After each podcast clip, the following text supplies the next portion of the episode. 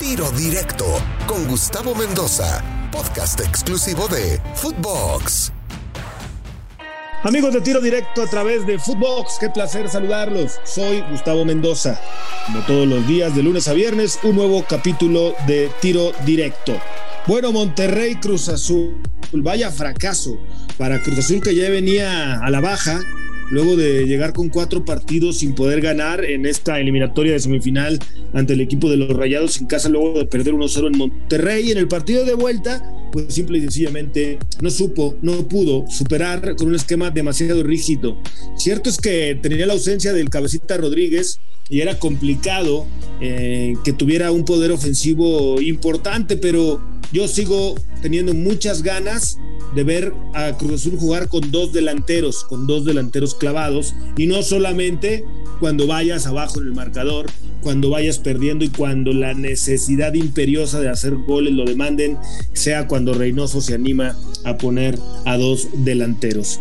El Cruz Azul que muchos podrían llegar a pensar que luego de conseguir el título tras 23 años se podría convertir en un equipo de época. Así me lo dijeron algunos analistas, algunos compañeros que pensaban que podría ser. Bueno, pues ya llegó la época de la normalidad de nueva cuenta, la época de la cruz azuleada, la época de los traumas, de los complejos y de las inseguridades en la cancha por parte de los jugadores y de su entrenador. Es una pena ver cómo termina muriéndose el equipo campeón de la liga ante un Monterrey que pues hizo lo suyo, conociendo a Javier Aguirre, el Vasco planteó un partido medroso, esperando con la ventaja en el marcador y que con ello invitaba a Cruz Azul a ir al frente, que lo intentó y que justamente derivado de esta búsqueda del gol del empate consigue espacio para marcar el primer gol del partido. Tiene la fortuna todavía con Orbelín Pineda de rápido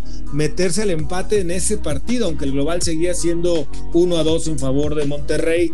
Sin embargo, pues eh, eh, después viene la jugada polémica, que si era fuera de lugar, que si no era fuera de lugar.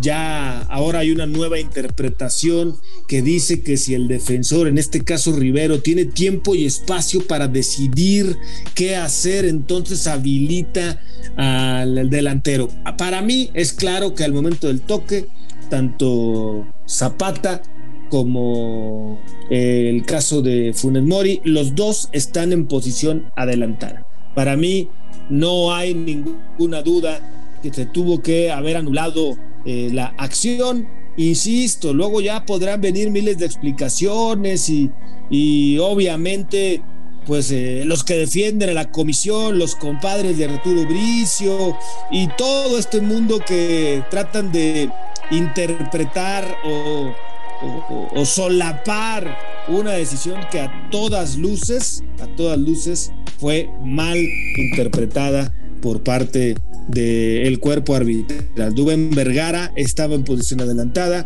también lo estaba Funes Mori, y ese gol para mí no debió contar. Y después, obviamente, se desfonda el equipo de eh, eh, Monterrey, de Cruz Azul, quiero decir, se desfonda, ¿no? El gol de Mesa, el gol de Pineda, viene el de Vergara y luego viene, bueno, pues el doblete de Rogelio Funes Mori con la polémica ya eh, incluida. Hablando del tema solamente de Cruz Azul, es un fracaso, no le busquemos más. Es un fracaso que el equipo campeón del fútbol mexicano no haya podido siquiera llegar a la final y luego pelear contra el acérrimo rival, la posibilidad contra el América de poder ser campeón de esta CONCACAF Liga de Campeones. Hablando de los rayados del Monterrey ahora, Monterrey, que la gente se ilusiona y dicen, ahora sí, ya despertaron los rayados, 4 a 1, eh, ya de aquí para adelante. Es un partido circunstancial, con un equipo echado para adelante como era Cruz Azul que tenía la necesidad de hacer goles y Monterrey capitaliza muy bien las opciones en contragolpe. Eh, no creo, espero, espero que sí, pero no creo que Rayados vaya a tener una actuación de tantos goles como la que tuvo ante Cruz Azul el próximo fin de semana en el Clásico Regio.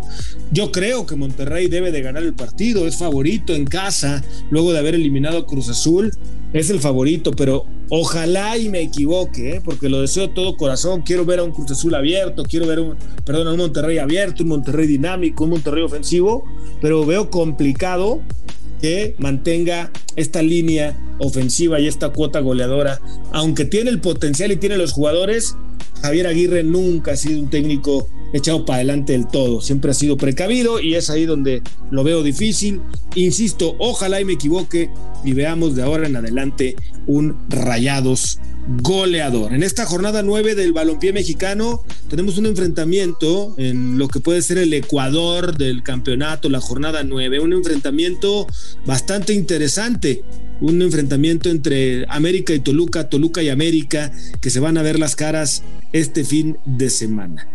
Eh, el América que es líder se enfrenta el 1 y el 2 de la tabla, está a tres puntos de líder y incluso si el América termina perdiendo el partido, pues difícilmente por la diferencia de goles va a quedar en primera posición. No va a perder, es decir, la primera posición en la tabla el equipo de las Águilas del América. Sin embargo, pues el partido es en Toluca, el partido es este sábado a las 7 eh, de la noche y yo quiero pensar que Toluca tiene los argumentos. Creo que ahora comienza verdaderamente la eh, prueba de fuego para la América, meterse a la cancha de Toluca, que de alguna manera pues es, estable, es un equipo que, que, de repente también da malos partidos, sí, es una realidad, pero, pero viene de ganarle a Pachuca en calidad de visitante.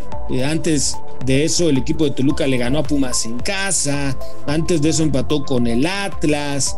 Eh, luego empató con Mazatlán en casa, que es ahí donde da los bandazos, y perdió con Cruz Azul, pero llega de cuatro partidos sin perder ante un América que está invicto, que es efectivo, que es eficiente. Yo creo que la motivación para los choriceros, para los diablos de estar en su cancha con su gente ante el América, que siempre viste y que siempre enciende una pasión importante para este tipo de compromisos, puede ser el envión que le pueda dar la victoria a el Toluca. Es más, yo me atrevo, yo me atrevo a vaticinar, a dar mi pronóstico para este partido y yo digo que Toluca le va a ganar al América. El Toluca le va a quitar lo invicto al equipo de Solari no ha perdido un solo compromiso el equipo de América en la campaña, ha empatado dos, ha ganado seis y creo que va a perder su primer partido en la temporada. ¿En qué me baso para dar este pronóstico?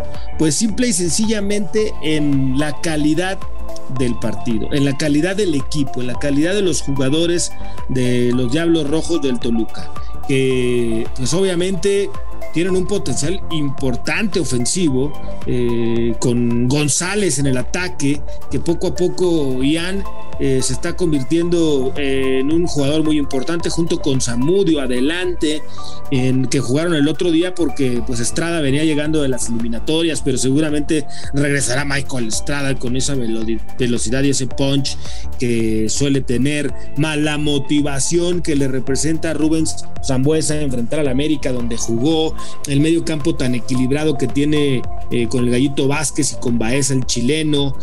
quizá el punto débil pueda ser la portería. Si comparamos a García, que lo ha hecho muy bien Luis contra Ochoa, a lo mejor ahí gana el América, pero tiene a Venegas, tiene a Ortega en la defensa. Creo que las variantes ofensivas y las características de los jugadores del equipo de Hernán Cristante lo hacen eh, mucho eh, muy peligroso para las Águilas del América y sin duda favorito desde mi punto de vista, a pesar de que el líder es el América, están en la cancha de Toluca, que es el 2. Para mí, Toluca le quita lo invicto al América el próximo fin de semana en esta jornada 9. Y ya para finalizar, el clásico más pasional de México. Monterrey, Tigres, Tigres, Monterrey. Se lleva a cabo este fin de semana en domingo.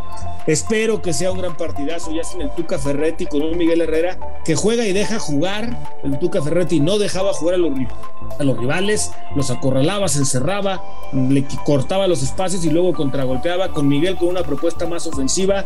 Creo que vamos a tener un gran partidazo en donde para mí los Rayados del Monterrey son los favoritos en lo que es el clásico más pasional de México. Soy Gustavo Mendoza. No olvide que de lunes a viernes tenemos un tiro directo a través de Footbox y nos puede escuchar en todas las plataformas digitales. Ahora me escucha, ahora no. Tiro directo, exclusivo de Footbox.